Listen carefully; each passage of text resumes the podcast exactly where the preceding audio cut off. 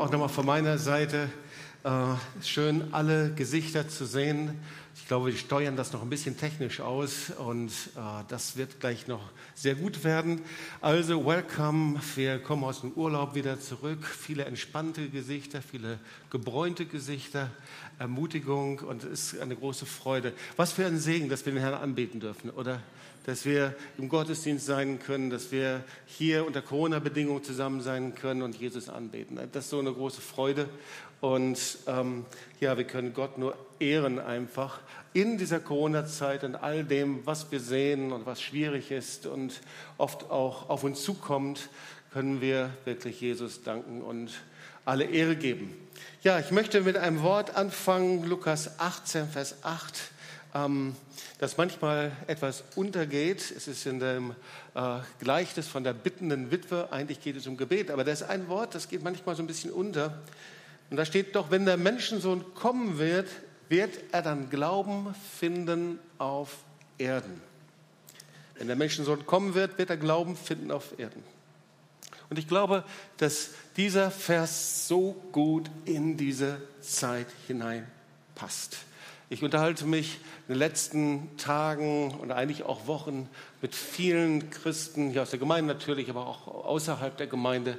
Und was ich feststelle ist, wie viele Menschen einfach verwirrt sind über diese Zeit. Es gibt so viele prophetische Worte, so viele, so viele Ängste, so viele Endzeitszenarien, Verschwörungstheorien haben wieder hoch Konjunktur und es gibt immer mehr Menschen, die eben die Verbindung sehen zwischen dem Coronavirus, geheimnisvollen Mächten. Irgendjemand will versuchen, uns zu unterjochen, Ängste, Verwirrung. Und das ist ja auch klar, wir hören so viel, sehen so viel, es gibt so viele prophetische Worte. Ja, was können wir denn eigentlich nehmen? Woran können wir uns überhaupt orientieren? Und das, was wahr ist und das, was falsch ist, das kann man heutzutage nicht mehr so ganz leicht erkennen. Und natürlich so viele Theorien, das haben wir von Anfang gehört. Corona existiert gar nicht oder wurde in chinesischen Laboren gezüchtet, Biowaffe oder Bill Gates ist an allem schuld oder ähm, ja, äh, was passiert jetzt, wenn wir geimpft werden? Da wird uns eigentlich irgendein Chip eingepflanzt. Und in irgendeiner Art und Weise ist es so, dass wir als Christen besonders anfällig sind für Endzeitverschwörungen. Und ihr Lieben, es spricht überhaupt nichts dagegen, kritisch zu sein oder unterschiedliche Meinungen zu haben. Und manchmal ist es ja auch so, dass Expertenmeinungen da sind und auf einmal ändern die sich wieder und dann geht es wieder so rum und wieder so rum. Und natürlich, klar, das kann natürlich Verwirrung hervorbringen. Und gleichzeitig haben wir erlebt, wie in den ersten Monaten, finde ich, wir in Deutschland wirklich gesegnet waren mit Weisheit, ähm, mit äh, klugen politischen Entscheidungen. Ich bin dafür sehr dankbar. Und dann haben wir eben gesehen, wie es gelungen ist, dieses Virus einzudämmen. Und dann, ja, dann entsteht eben Unmut. Also die große Katastrophe ist nicht eingetreten. Und die Frage ist, ja, warum denn? War das denn eigentlich notwendig? Warum war das Lockdown? Und dann umso mehr wächst die Unmut, wenn wir irgendwie wirtschaftlich betroffen sind, natürlich. Und dann melden sich Personen aus informierten Kreisen, die von irgendwelchen anderen nicht informierten Kreisen, die man nicht weitersehen kann, irgendwie natürlich besondere Informationen haben. Und äh, ja, da hört man so viel, oder? Der Klassiker ist, äh, Virus ist nicht schlimmer als Influenza oder Bill Gates hat das Virus geschaffen oder wie auch immer. Oder eben die geheimen Eliten. Ja, wer steckt eigentlich dahinter? Ihr Lieben, die Zeit der Verschwörungstheorien passen hervorragend in unser Bild der Endzeit. Und ich erinnere mich, als ich ein Teenager war, junger Christ, und ich zur ersten christlichen Freizeit meines Lebens eingeladen wurde nach Schweden. Da gab es dann eben auch die Bibelarbeit. Das war für mich als junger Christ etwas völlig Neues. Und ich weiß noch, wie wir ein Buch durcharbeiteten. Ich glaube, es hieß Alter Planet Erde, wohin von Herr Lindsay. Und da ging es eben um absolute Dinge, die mich sehr ja, fand ich also sehr, sehr bedrohlich über Antichristen, der kommen wird, über das Leid, das kommen wird, über die Zahl 666 und all diese Dinge. Und da hörte ich zum ersten Mal eben von Endzeit, von den letzten Tagen. Ich erinnere mich auch, als wir in die Gottesdienste gegangen sind in Lüdenscheid, charismatische Gottesdienste, Heilige Geist war und immer wieder in dieser Zeit, das war so in den 70er Jahren, kamen eben Prophetien, die so aussahen, ja, kauft ein, es ist die letzte Zeit ungefähr, die Welt wird untergehen, ihr müsst euch autonom machen, kauft euch eine Kuh, kauft euch eine Ziege, macht irgendwas, seid irgendwie selbstständig. Aber all das passierte nicht. Und dann Jahrtausendwechsel. Vielleicht erinnert ihr euch, das ist vielleicht noch ein bisschen näher. Jahrtausendwechsel, alle PCs brechen zusammen. Es wird die große Katastrophe, die Wirtschaftssysteme werden zusammenbrochen, alles wird kollabieren. Und auch dort geht in die Supermärkte, kauft äh, Klamotten ein, kauft was zu essen, kauft was zu trinken ein, schafft euch Vorräte, aber nichts kollabierte. Oder auch zu Beginn jetzt von der Corona-Pandemie ähm, vielleicht erinnern sich einige auch dort, es war die Zeit, in der es ein großes Manöver gab, ein amerikanisches Manöver in Polen und Truppenbewegungen, das wurde hinterher abgebrochen mit Zehntausenden von Menschen.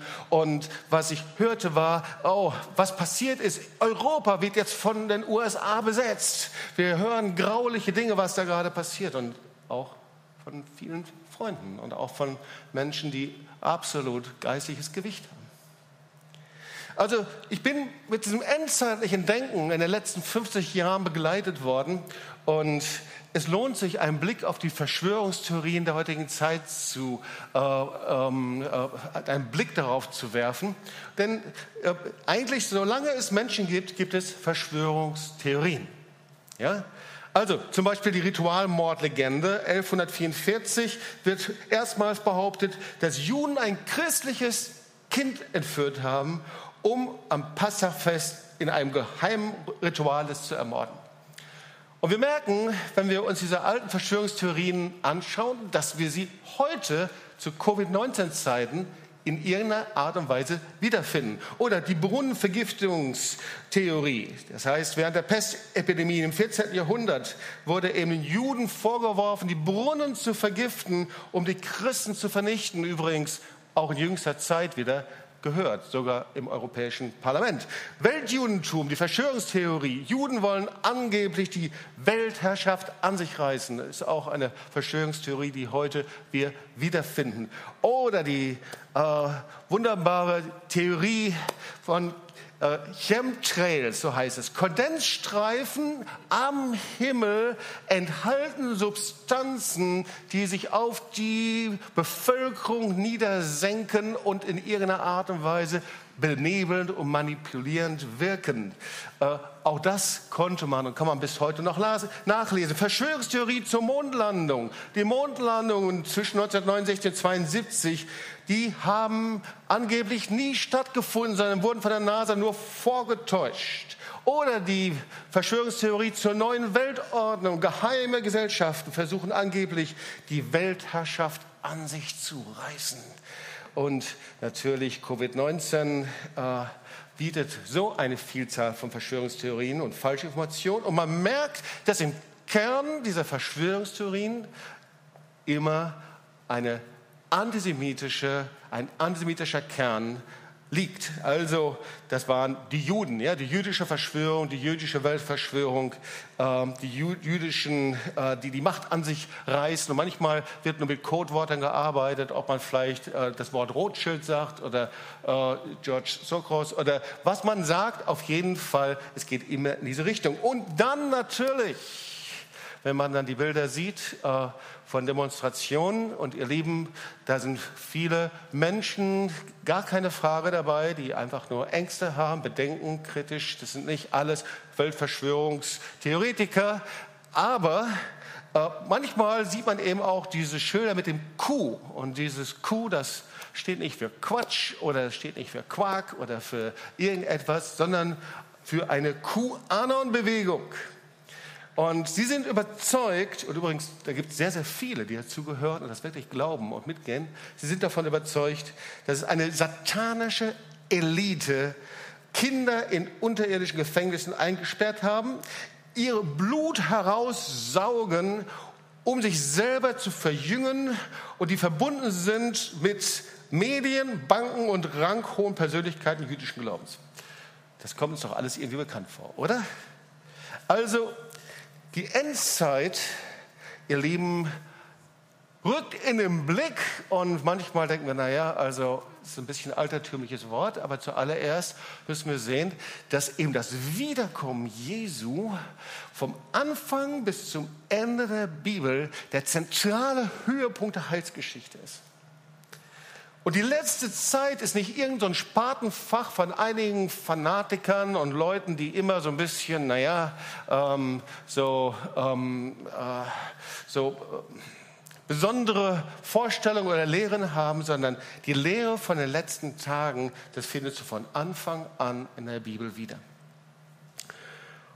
Und viele denken eben in der Endzeit, das wird in der Zukunft sein, das wird irgendwann mal sein, das um uns herum ist so schrecklich. Ja, jetzt weiß ich, wir leben in der letzten Zeit. Aber wenn du in die Bibel schaust, sieht es anders aus, denn die Apostel waren schon davon überzeugt, in den letzten Tagen zu leben. Jesus sagte in der Synagoge von Nazareth, heute ist die Schrift erfüllt vor euren Ohren. Lukas 4, Vers 24.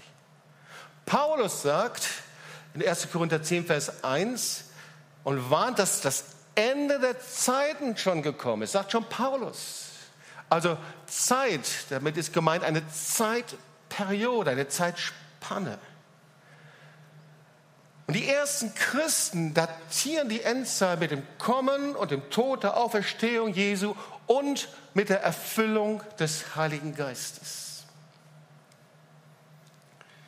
Kannst du nachlesen, Apostelgeschichte des Pfingsten. Äh, Petrus predigt zu Pfingsten, Apostelgeschichte. Und er sagt, und es soll geschehen in den letzten Tagen, spricht Gott, da werde ich ausgießen von meinem Geist. Also die letzten Tage. Also die ersten Christen waren sicher, in den letzten Tagen zu leben schon. In der Endzeit zu leben. Und sie warteten sehnsüchtig darauf, dass Jesus wiederkommt. Und ich frage mich, warum warten wir denn heute noch auf die Wiederkunft des Herrn? Wenn die Endzeit schon im ersten Jahrhundert angebrochen ist, warum warten wir heute immer noch auf die Wiederkunft Jesu? Warum hat sich das verzögert oder hat es sich überhaupt verzögert? Und das war schon für die ersten Christen im ersten Jahrhundert ein richtiges Problem. Im 2. Petrus 3, Vers 4 kannst du nachlesen, da schreibt Petrus von den Spöttern, die fragen, wo bleibt denn die Verheißung seines Kommens? Und Petrus antwortet, Gott ist Gott und Gott hat tausend Gründe. Und für ihn sind tausend, Gründe, tausend Jahre wie ein Tag und ein einziger Tag wie tausend Jahre. Und er ist geduldig und will Sündern Zeit und Gelegenheit zur Buße geben. Aber das war damals schon ein Problem. Und hier ist eine Frage, die wir irgendwie lösen müssen und die etwas auch damit zu tun hat, wie wir mit der heutigen Zeit umgehen. Dass wir uns nicht zu schnell von Ängsten, Theorien, binden und ins Gefängnis stecken lassen. Also wie wird das sein? Wird Jesus jetzt plötzlich wiederkommen? Irgendwann mal? Oder aber gibt es Voraussetzungen für sein Kommen? Also mal so ganz praktisch, das habt ihr alle schon erlebt. Irgendjemand, der spricht darüber und sagt, boah, das wird immer schlimmer. Oh, die Corona-Pandemie, was das alles. Und jetzt die Waldbremse in Kalifornien. Und all diese schrecklichen Dinge, man kann ihn gar nicht mehr in die Medien schauen. Jesus muss bald wiederkommen, er kommt bald wieder. Und da sagt der andere, ja, schon. Aber, und zählt er dann auf, was alles noch nicht passiert ist. Die große Ernte hat es noch nicht gegeben und Israel ist auch noch nicht passiert und das und das fragst du, ja, was ist denn jetzt? Wird Jesus jetzt plötzlich wiederkommen? Oder gibt es irgendwelche Voraussetzungen? Was mache ich jetzt mit dem heute? Manchmal, ich weiß nicht, wie es euch geht, als ich als junger Mensch Predigten über die Endzeit hörte, ich sagte ganz ehrlich, ich habe gedacht, also erstes ist eine Predigt von alten Menschen, die predigen immer vom Wiederkommen Jesu, von der Endzeit.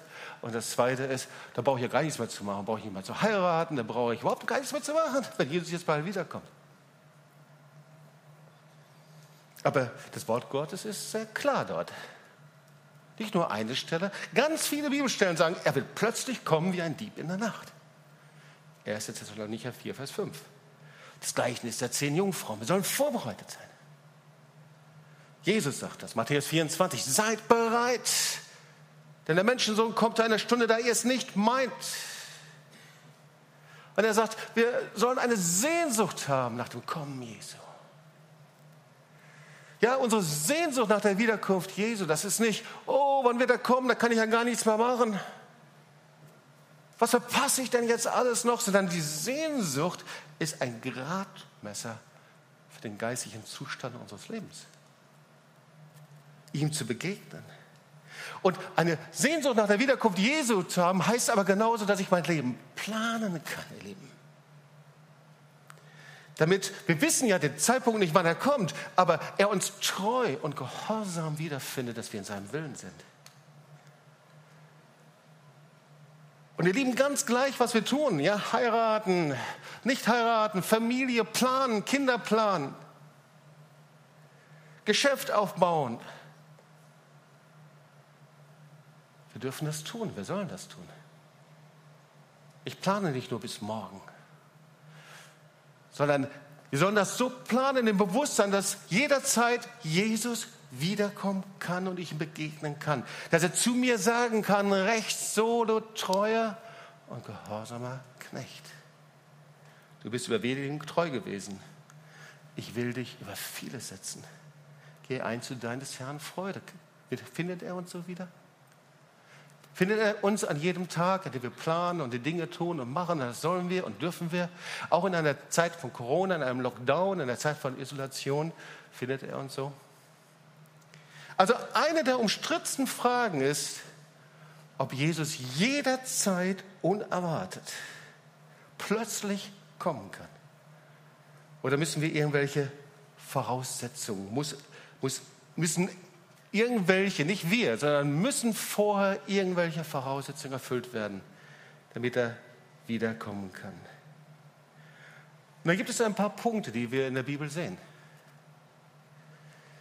Also, ja, er kann jederzeit wiederkommen. Aber was sind die Punkte hier? Also das erste ist Markus 13, Vers 10. Die Verkündigung des Evangeliums an alle Nationen. Das sind die Zeichen, von denen in der Bibel gesprochen wird, die geschehen sollen, bevor Jesus wiederkommt. Oder aber die Bibel spricht von der größten Trübsal, von der Drangsal. Markus 13, 19 bis 20. Und da steht sogar, wenn der Herr diese Tage nicht verkürzt hätte, würde kein Mensch gerettet werden, aber um der Auserwählten willen, die er auswählt, hat er diese Tage verkürzt. Dann spricht die Bibel von falschen Propheten, die Zeichen Wunder tun. Dann spricht der Herr von Zeichen am Himmel. Und dann spricht, spricht die Bibel in 2. Thessalonicher 2, 1 bis 10, dass der Mensch der Sünde kommen wird, der Antichrist, der ein globales Wirtschaftssystem aufbaut, Menschen verführt und Christen verfolgt. Ich lese mal diesen Vers, was das Kommen des Herrn angeht. Zuvor muss der Abfall kommen und der Mensch des Frevels muss offenbar werden, der Sohn des Verderbens.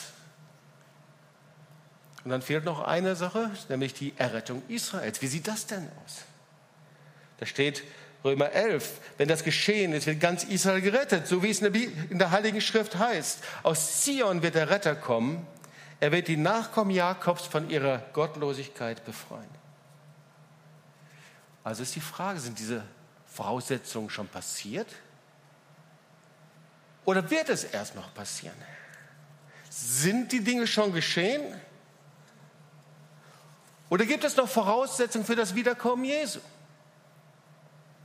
Und viele von uns würden sagen, na ja, vielleicht so oder so. Aber schauen wir uns die Punkte noch mal kurz an. Also die Verkündigung des Evangeliums in allen Nationen. Ich hatte das Vorrecht, äh, an der Universität über Nikolaus Graf von Zinzendorf zu arbeiten, der Vater der Missionsbewegung in Herrenhut, der die böhmischen Brüder um sich versammelte.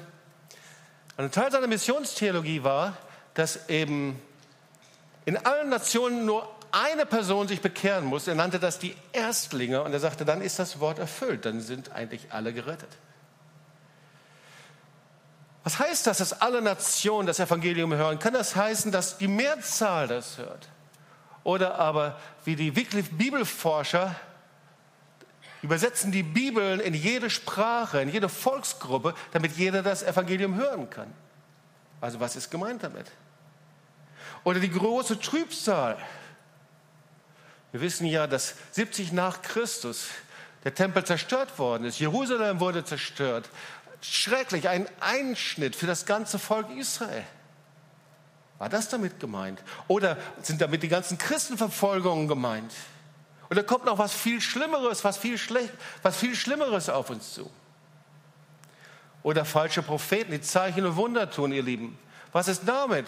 Überall, wenn du hineingehst, wenn du Afrika dir anschaust oder Südamerika, äh, Asien, es gibt so viele falsche Propheten, die Wunder tun, bis hin sogar in der Apostelgeschichte. Der Zauberer Elimas. Oder aber Zeichen im Himmel, kennen wir auch, oder? Das ist der Blutmond, wir haben uns damit beschäftigt in den letzten Jahren. Zeichen im Himmel, aber wohl nicht so, wie wir es hier nachlesen. Also da kommt wohl noch irgendwas auf uns zu. Die Rettung Israels. Was kommt da? Wird das irgendwann mal sein, dass eine große Erweckung ausbrechen wird? Irgendein Evangelist stellt sich hin, füllt die Stadien in Israel und alle bekehren sich? Oder ist es wie eine Decke, die von den Augen genommen wird? Oder ist es vielleicht schon die messianische Bewegung und all das, was in Israel ist, schon ein, ein Zeichen, dass das passiert, wovon das Wort Gottes spricht? Oder aber das Kommen des Messias, er wird irgendwann mal kommen und alle Augen werden geöffnet sein und unsere jüdischen Freunde werden auf einmal ihn erkennen. Was wird passieren? Also wir sehen, es gibt unterschiedliche Perspektiven von diesen Worten. Und dann sehen wir eben auch das Kommen des Menschen der Sünde, des Antichristen. So schreibt 2. Thessalonicher 2, 1 bis 10 der ein globales Wirtschaftssystem aufbaut, Menschen verführt und man versucht im Laufe der Geschichte zu identifizieren. Wer war denn das jetzt eigentlich? War das Nero? Er hat die Christen verfolgt? War das vielleicht Stalin oder Hitler? Man sprach von ihnen auch von Antichristen.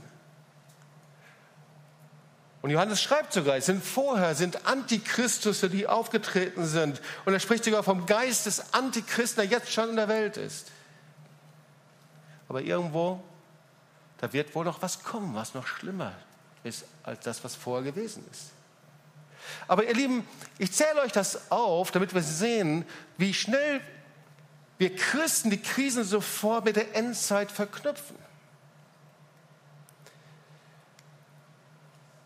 Und deswegen lösen Situationen, durch die wir uns bedroht fühlen und Christen sich bedroht fühlen, lösen sie Ängste und Sorgen aus. Also da ist die Pandemie, die antichristliche Verschwörung, durch die Menschen unter satanische Kontrolle gebracht werden. Ja? Oder die Impfung, wodurch der Chip irgendwie implantiert wird, die Zahl 666 auf einmal sichtbar wird und ich ausgeschlossen werde von jedem Wirtschaftssystem. Oder aber der Lockdown der Gemeinde, Angriff einer finsteren Elite auf die christliche Welt. Oder aber wir werden von den Regierungen unserer Freiheit beraubt und fühlen uns den Medien ausgeliefert und bedrängt. Wie bringen wir das beides zusammen? Ja, Jesus kann jederzeit wiederkommen und wir müssen dafür bereit sein. Und gleichzeitig ist es irgendwie unwahrscheinlich, dass all diese Verheißungen sich schon erfüllt haben. Wie können wir jederzeit bereit sein? Und trotzdem sind wir unsicher, was noch passieren wird. Wie können wir immer stärker mit Krisen umgehen, mit Dingen, die vielleicht noch schlimmer werden als das, was wir bis jetzt gesehen haben, ohne uns von Angst und Sorge gefangen nehmen zu lassen? Ich habe das hier nochmal formuliert. Wie können wir geistlich und mit Glauben, mit dem Geist dieser Zeit umgehen, ohne uns von Ängsten blenden oder falschen Propheten gefangen nehmen zu lassen?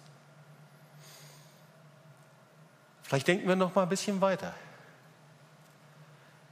Es hat schon weltweit Krisen gegeben. Pandemien, Verfolgung, Pest, riesige politische Umbrüche, Weltreiche sind zerfallen und die Christen haben gesagt, das sind die letzten Tage. Aber wir wissen nicht, wann Jesus kommt. Es gab Hungersnöte, Erdbeben, Kriege, Revolution, politische Umbrüche. Und die Christen sagten, das sind die letzten Tage. Aber wir wissen nicht, wann er kommt. Und die Wellen, die kamen, wurden immer drängender, immer schwieriger. Dann kam Kommunismus, Nationalsozialismus und die Christen sagten, das sind die letzten Tage. Aber wir wissen nicht, wann Jesus kommt. Wie kann das sein? Wie kann ich mich vorbereiten und ich weiß nicht, was kommt? Wie können wir jeden Tag so leben und gleichzeitig nicht wissen, ob alle Voraussetzungen erfüllt sind? Ich habe da ein sehr schönes Beispiel gelesen. Und jeder von euch, der heute nach Hause fährt, kann das an sich selbst testen. Wenn du in dein Auto steigst, dann wirst du den Sicherheitsgurt anlegen. Und jemand, der einen Sicherheitsgurt anlegt, der bereitet sich beständig und jeden Tag auf etwas vor, von dem er nicht weiß, ob es in der Zukunft kommen wird. Wenn du den Sicherheitsgurt anlegst, dann sagst du, ich bin vorbereitet auf jeden Unfall, der kommen wird. Und hier geht es nicht um den Unfall, sondern auf das, was kommt. Das heißt, beides gehört zusammen. Und das ist das, was Jesus sagt. Ihr sollt jeden Tag bereit sein. Ihr seid nicht überrascht, wenn die Erde sich verfinstert und wenn die Zeichen der letzten Tage eintreten. Und ja, ihr werdet sehen, was passieren wird. Vielleicht wird eine gigantische Ernte sein. Ihr werdet sehen, vielleicht, wie Dinge sich verfinstern, wirtschaftliche Kontrolle mehr wird, Unsicherheit größer werden. Die Schöpfung gerät aus den Fugen, aber wir müssen verstehen, wozu wir als Christen in dieser Zeit berufen sind. Nämlich nicht sich zu sorgen und dich nicht gefangen nehmen zu lassen von Angst. Und das ist das, was die Bibel sagt. Sei bereit. Sei wachsam. Sei in einem ständigen Zustand der Wachsamkeit. Und hier gibt es eine wunderbare Orientierung in dem Brief von Paulus an die Thessaloniker. So seine Anweisung für die Gemeinde im Brief an die Gemeinde zu Thessaloniki. Und er schreibt das so real und so lebendig, als ob er in der heutigen Zeit leben würde. Es ist überschrieben vom Warten auf Christus und das ist eine Orientierung für heute. Ähm, es ist, wenn du das liest, ein Rezept gegen Täuschung und Angst in der heutigen Zeit. Und ich möchte dir einige Verse vorlesen und immer so ein paar Dinge unterstreichen. Und er schreibt, ihr wisst am Vers 2 selbst ganz genau, dass der Tag, an dem der Herr kommt, so unerwartet eintreffen wird wie ein Dieb in der Nacht. Ja, seid wachsam. Ihr müsst sein wie ein gespannter Bogen. Wacht. Jederzeit kann das sein. Und dann schreibt er weiter, wenn sich die Leute in Sicherheit wiegen und sagen werden, überall ist Ruhe und Frieden, wird sie das Ende so plötzlich überfallen wie die Venen einer schwangeren Frau. Es wird für niemanden mehr einen Ausweg aus dem Verderben geben. Interessant, gell? Die Menschen wiegen sich in Frieden und in Sicherheit. Es ist wie so eine Friedhofsruhe. Waren wir nicht lange in so einer Friedhofsruhe gefangen in unseren Kirchen, Gemeinden, in so einem inneren Schlaf, in dem wir denken, es kann nur besser werden, es kann nur bergauf gehen, wir sind so gut einfach umgeben. Und dann sagt Paulus weiter, doch ihr, liebe Brüder und Schwestern, lebt ja nicht in Finsternis. Also kann euch der Tag, an dem der Herr kommt, auch nicht ihren Dieb in der Nacht überraschen. Ihr alle lebt im Licht. Ihr gehört zum hellen Tag und nicht zur Nacht mit ihrer Finsternis. Und jetzt kommt direkt die gute Botschaft, direkt zu heute, für dich und für mich. Euch kann das, was kommt, überhaupt nicht überraschen. Da kommt nicht irgendwann aus irgendeiner dunklen Ecke etwas angesprungen. Denn er sagt, ihr seid Kinder des Lichts. Ihr gehört zum hellen Tag. Ihr habt Jesus in euch. Wenn ihr Jesus in euch habt, wenn ihr Jesus eingeladen habt, wenn ihr Jesus nachfolgt, ihr seid Kinder des Lichts. Und dann sagt er weiter, darum und jetzt ist das die Botschaft. Ich stelle mich da drunter. Ich habe das Gefühl, als ob er selber stehen würde und zu uns sprechen würde in den Kirchen und Gemeinden und überall, nicht nur in Deutschland, Europa, überall. Und er sagt, darum, ihr Lieben, lasst uns nicht schlafen wie die anderen. Wir wollen hellwach und nüchtern bleiben. Das ist die erste Folgerung. Bleibt hellwach, bleibt hellwach. Ihr könnt nicht einschlafen zwischendurch und nüchtern. Ihr Leben, dieses Wort nüchtern, das wurde früher immer gebraucht, wenn es um die charismatische Bewegung geht und wenn der Heilige Geist in seiner Kraft kam und sagte, unsere Geschwister und viele andere sagten, bitte seid nüchtern. Seid nüchtern. Aber das ist eine Eingrenzung dieses Wortes. Nüchtern heißt Besonnenheit, in richtiger Verfassung sein, im Tempel anzubeten. Nüchtern heißt, jeden Bereich meines Lebens unter der Herrschaft und Kontrolle des Geistes zu bringen. Also ist die erste Folgerung. Bleibt hellwach und nüchtern. Das zweite ist, seid nüchtern, sagt er wieder, angetan mit dem Brustpanzer des Glaubens und der Liebe und mit dem Helm der Hoffnung auf Rettung. Das möchte ich euch auch lesen. Wenn wir aber, die wir Kinder des Tages sind, wollen nüchtern sein, angetan mit dem Panzer des Glaubens. Aha. Ohne Glaube ist in dieser Zeit nichts möglich. Wir können ja mit Unglauben oder mit Glauben an etwas herangehen.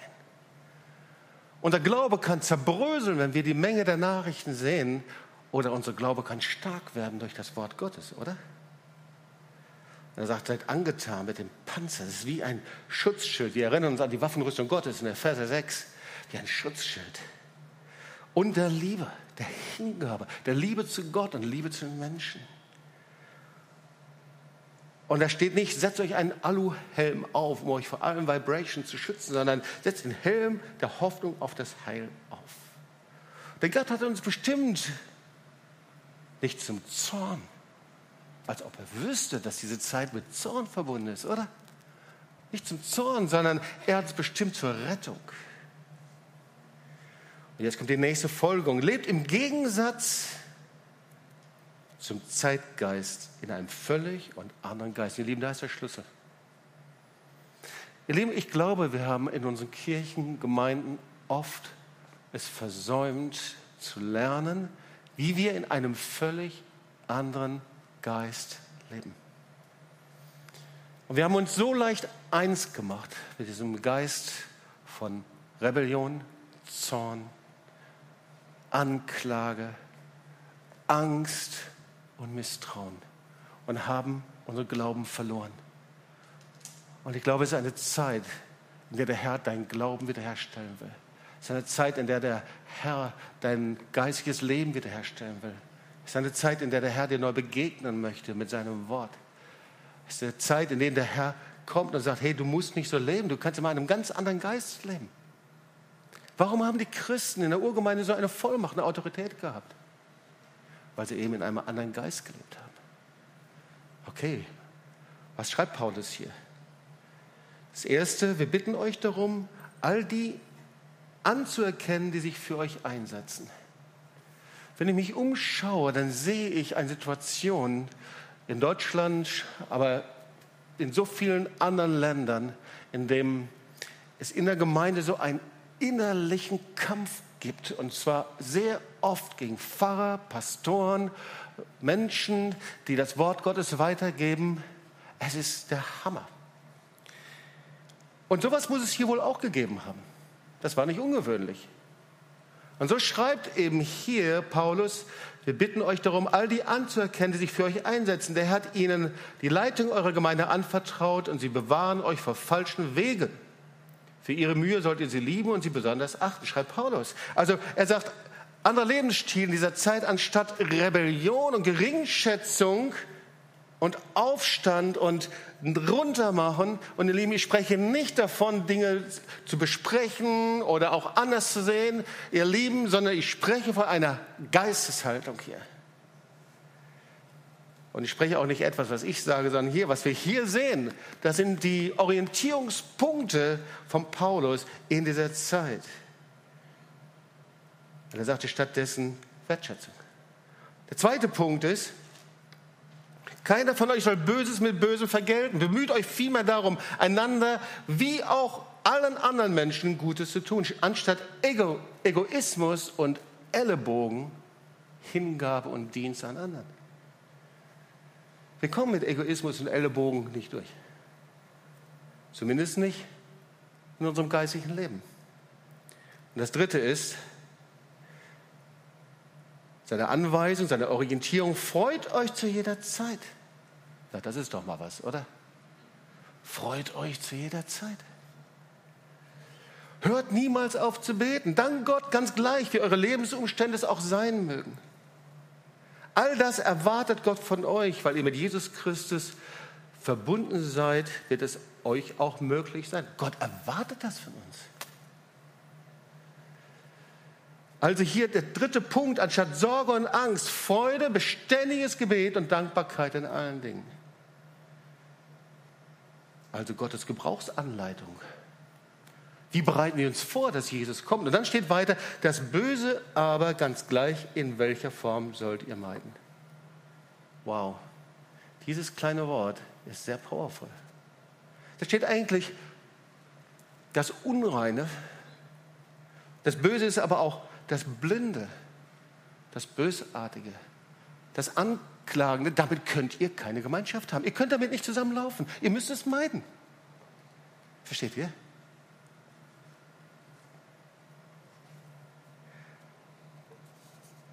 Es gibt Kennzeichen dieser Zeit und ich, damit komme ich zum Ende dieser Predigt. Und es ist doch gar keine Frage. Wir sehen eine einzigartige Radikalisierung der Zeit. Wir sehen gesellschaftliche Verwerfung. Wir sehen Destabilisierung von Wirtschaft und demokratischen Kräften, Entchristlichung, Säkularisierung. Jetzt neulich in der Zeit online, da stand über das Zukunftspaper der evangelischen Kirche, da stand, die evangelische Kirche entwickelt sich zu einer Kirche ohne Gott. Sie verliert kein Wort mehr über Tod und Auferstehung, kein Wort über Sünde und Vergebung, kein Wort von Gottes Ferne oder dass Gott in irgendeiner Weise fehlen könnte. Und ihr Lieben, in den Freikirchen gibt es genauso Verwässerung, Säkularisierung und ein inneres Entfernen von der Kraft und Wahrheit des Evangeliums. Wir leben in so einer Zeit, aber es ist auch eine Zeit, der, in der wir eine Atmosphäre von Zorn und Angst und Unglaube sehen. Die Bibel sagt, es ist eine Zeit der endzeitlichen Täuschung. Deswegen, was wahr ist, was falsch ist, das können wir heutzutage nicht mehr so leicht erkennen. Wie gehen wir damit um, wenn wir nicht mehr Orientierung haben? Wenn Experten sich von heute auf morgen ändern können? Wenn Pfarrer, Pastoren in Kirchengemeinden so wenig Glauben oder Hoffnung vermitteln können? Und Paulus gibt hier eine Antwort zum Schluss. Das lesen wir in 2. Thessalonicher 2, Vers 1. Er sagt, was aber das Kommen unseres Herrn Jesus Christus angeht, so bitten wir euch, dass ihr nicht so schnell wankend werdet und dass ihr euch nicht erschrecken lasst. Lasst euch nicht erschrecken und wanken im Glauben. Übrigens, beides gehört zusammen. Ich lasse mich erschrecken, ich fange an, Furcht zu haben, mich zu ängstigen, und ich werde wankend im Glauben. Er sagt, lasst das nicht zu. Lasst euch nicht verführen. Das ist eine Zeit der Täuschung und der Verführung. So schreibt er, lasst euch von niemandem verführen in keinerlei Weise, denn zuvor muss der Abfall kommen und der Mensch des Frevels soll offenbar werden. Er sagt, es ist eine Zeit, ja, der Täuschung, Verführung, man weiß nicht mehr, was ist wahr, was ist richtig. Und dann gibt er den Rat. Und damit beende ich die Predigt. Und alles, was er sagt, führt darauf hin. Er sagt, passt auf, Leute. in einer Zeit zunehmender antichristlicher Verfinsterung, ganz gleich, wann sie ist, so steht nun fest, schreibt er, und haltet euch an die Überlieferungen, an denen ihr durch uns unterwiesen worden seid. Es sei durch Wort oder Brief von uns. Und damit meint er, hey, bekehrt euch neu zur Bibel. So einfach ist es. Bekehrt euch neu zum Wort. Jesus ist das Wort. Wenn wir uns zu Jesus bekehren, bekehren wir uns zum Wort und bekehren wir uns zum Haupt des Leibes. Wenn wir uns zu Jesus bekehren und ihm nachfolgen, bekehren wir uns zu einer persönlichen Beziehung zu ihm. Wir bekehren uns zu das Wort als lebendiges Wort Gottes, um sein Wort zu empfangen für uns. Und wir bekehren uns zu ihm als Haupt des Leibes. Bekehrt euch zu dem Wort. Nehmt es neu als Autorität. Denn der Glaube kommt aus dem Wort. In dieser Zeit, ihr Lieben, wir werden nur glauben, wenn wir das Wort empfangen. Von jedem Wort aus seinem Mund wird unsere Seele gesund. Jedes Wort aus seinem Mund verändert mein Leben. Jedes Wort aus seinem Mund gibt mir Autorität und Geist von Angst und Zorn in dieser Zeit. Unglaube und Ungehorsam gegenüber dem Wort Gottes, ihr Lieben, ist genauso wie Unglaube und Ungehorsam gegenüber Gott, weil er ist das Wort. Wer sich vom Wort Gottes entfernt, wird sehr leicht zur Beute endzeitlicher Verschwörungstheorien. Jetzt verstehen wir vielleicht dieses Wort zum Schluss sehr gut. Wenn der Menschensohn kommen wird, wird er Glauben finden. Weil in Zeiten von Krisen, von hoch und runter, ganz gleich wie nah oder fern das Kommen Jesu ist, ist immer ein Kampf um deinen Glauben. Um deinen Glauben. Weil unser Glaube ist der Sieg, der die Welt überwunden hat. Und es ist immer ein Kampf um das Wort Gottes in dir und in mir. Das Wort, das lebendig macht. Er wird Glauben finden, wenn du als Kind des Lichts lebst. Und Hey, hier sind einige Kinder des Lichts, kann ich mal sehen? Gibt es hier einige? Kannst du mir mal zuwinken?